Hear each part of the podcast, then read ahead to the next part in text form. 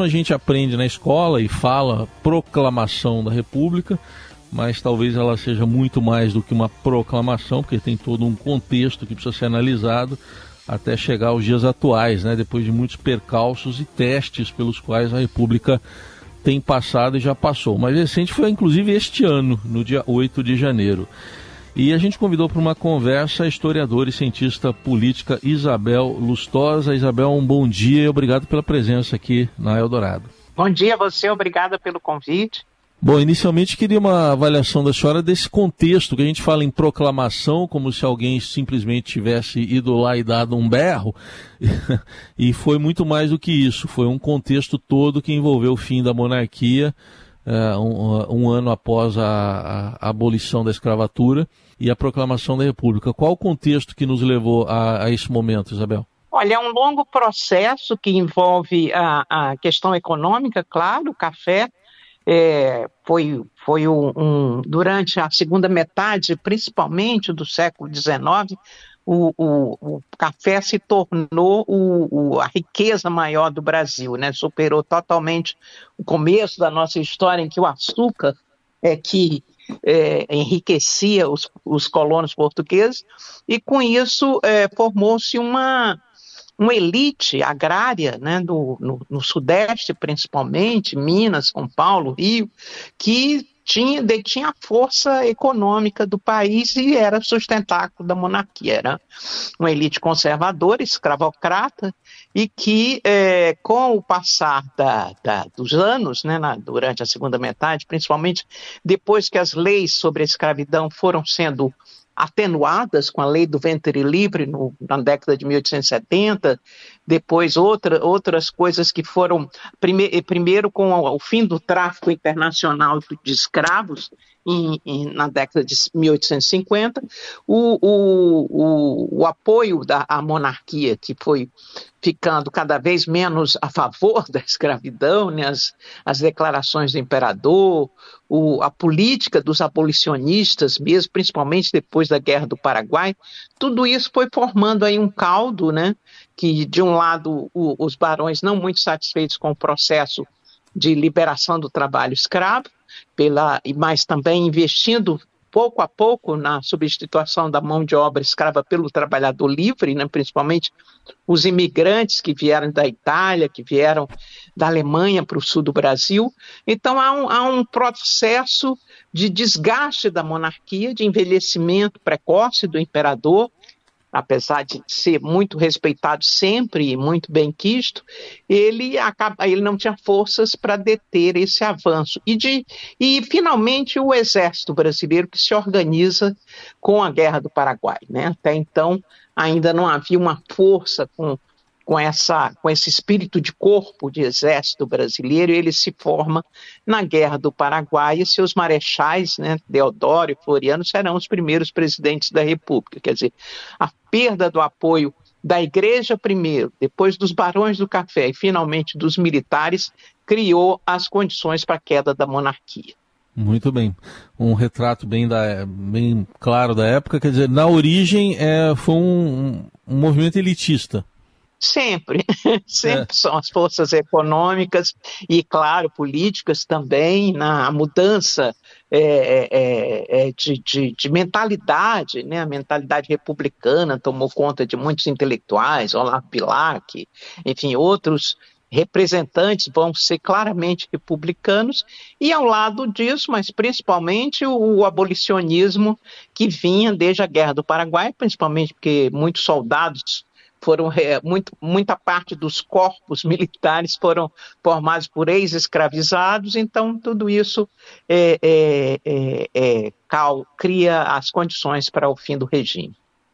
Bom, a gente teve vários momentos, desde a velha República até a, a, fase Vargas, por exemplo, que foi uma fase em que a gente chegou a viver primeiro uma ditadura e depois a, a, ditadura do Estado Novo, mas depois o próprio Vargas foi reconduzido aqui à presidência anos depois.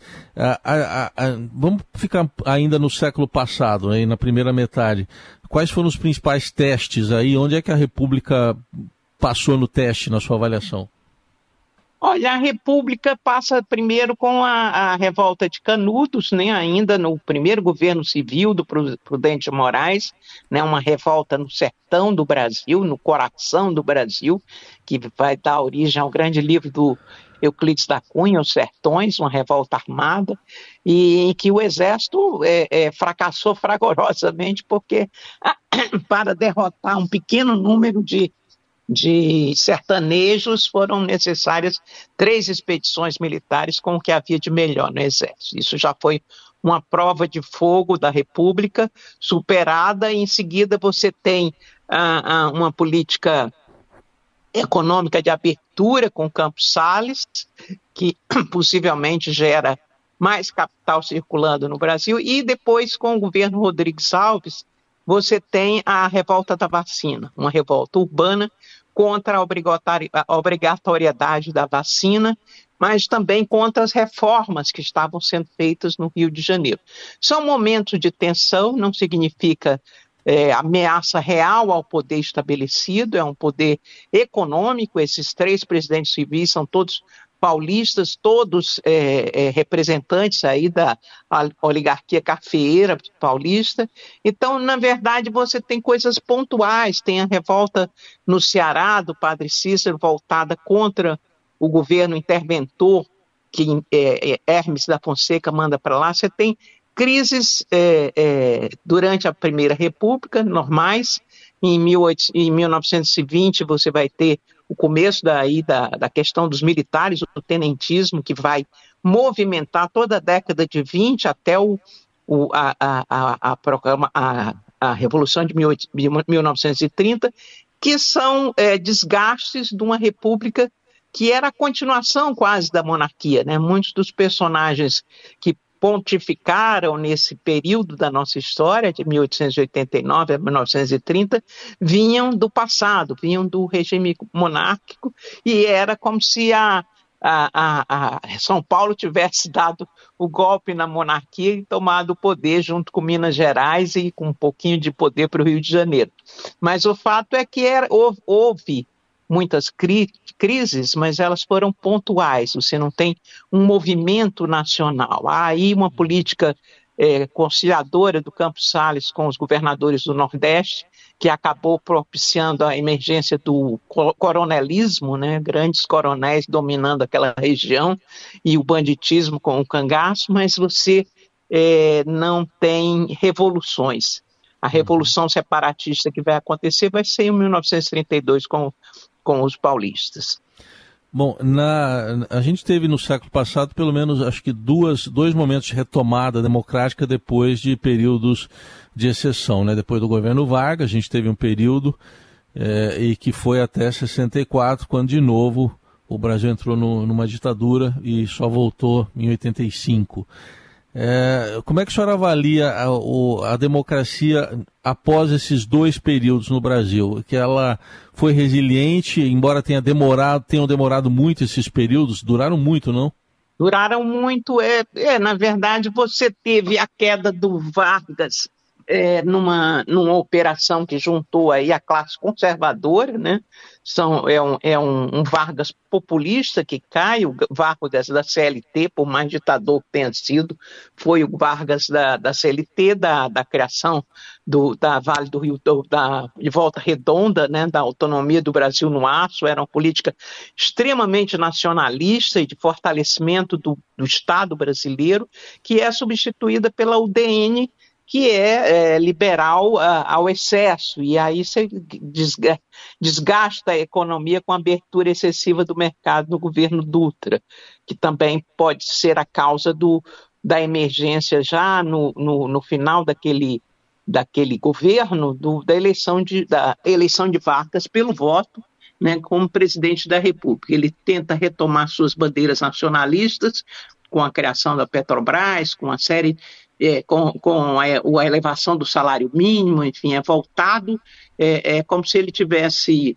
na democracia exercitando políticas, né, que não já sem a força que ele tinha como ditador, de, de, de, continuidade do seu programa trabalhista e nacionalista. Ele é vítima de uma perseguição intensa da imprensa, que culmina com seu suicídio, mas assim mesmo um novo presidente é, é, é democrático, digamos assim, Juscelino Kubitschek é eleito, toma posse com seu vice, que é Jangular, e faz Brasília, faz aí o governo dos cinco anos 50 anos em cinco, é, muito, muitos recursos entrando, muito dinheiro do, do, do, internacional, a abertura das rodovias, com o fim das ferrovias, infelizmente, mas esse, esse, essas forças militares que tinham sido construídas e se vinham se fortalecendo desde o tenentismo dos anos 20, passando pela, pelo governo pelo governo Vargas, né, apesar de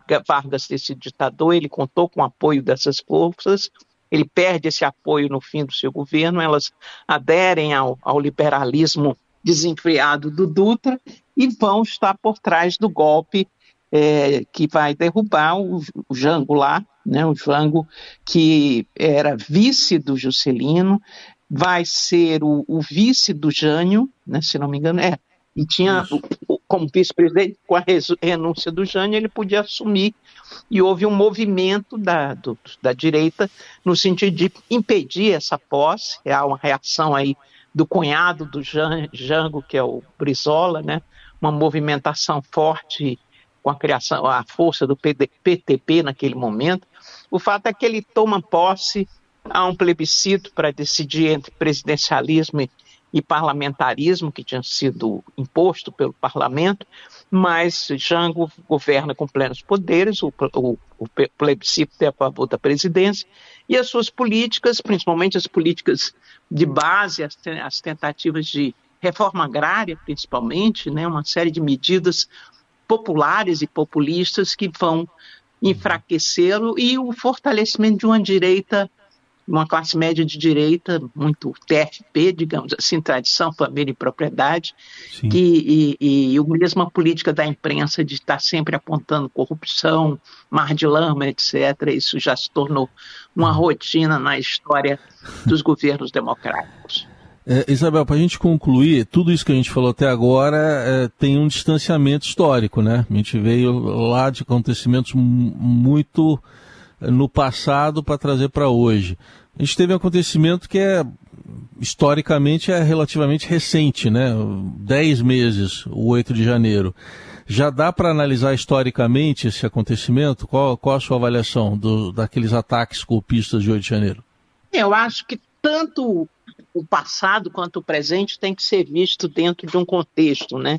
Há um contexto aí de destruição de, de uma visão de mundo racionalista, cientificista, enfim. Tudo isso mudou na cabeça da classe média, de um setor, vários setores da classe média, e, e impulsionados por uma propaganda que, que se vale hoje de recursos inimagináveis antigamente. Né? Um WhatsApp, como nós, nós estamos falando aqui, alcança a pessoa em qualquer momento, em qualquer segundo de sua vida. Se você tiver uma força de propaganda organizada, você consegue atingir muita gente com mentiras, com campanha contra a vacina.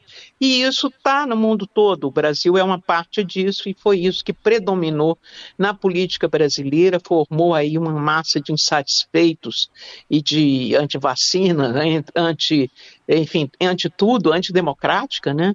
e que vai ver no Exército a salvação da pátria, como ao, ao, ao longo de muitos anos da história. A diferença agora é que uma parte considerável desse Exército tinha aderido a essas bandeiras, insatisfeitos talvez com o papel secundário que ocuparam desde, desde a redemocratização, muitos generais, inclusive, vão participar dessa tentativa de destruição da ordem democrática. Então, é um, é um cenário preocupante, não só no Brasil, como no mundo. Você tem aí a emergência de uma extrema-direita antirracional, né, totalmente. Na, é, em Portugal, aqui, uma campanha semelhante, lá é, na Argentina, no, em vários países europeus. Então, é preciso recuperar os valores da Revolução Francesa.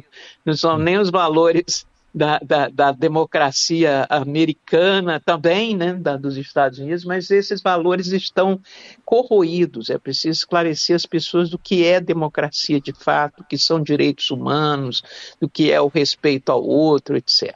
Muito bem, como a democracia, apesar de tudo, sobrevive, nós pudemos conversar com a Isabel Lustosa, historiadora e cientista política, traçando esse panorama da República Brasileira, hoje completando 134 anos. Isabel, muito obrigado pela atenção. Até uma próxima oportunidade. Muito obrigado e bom dia.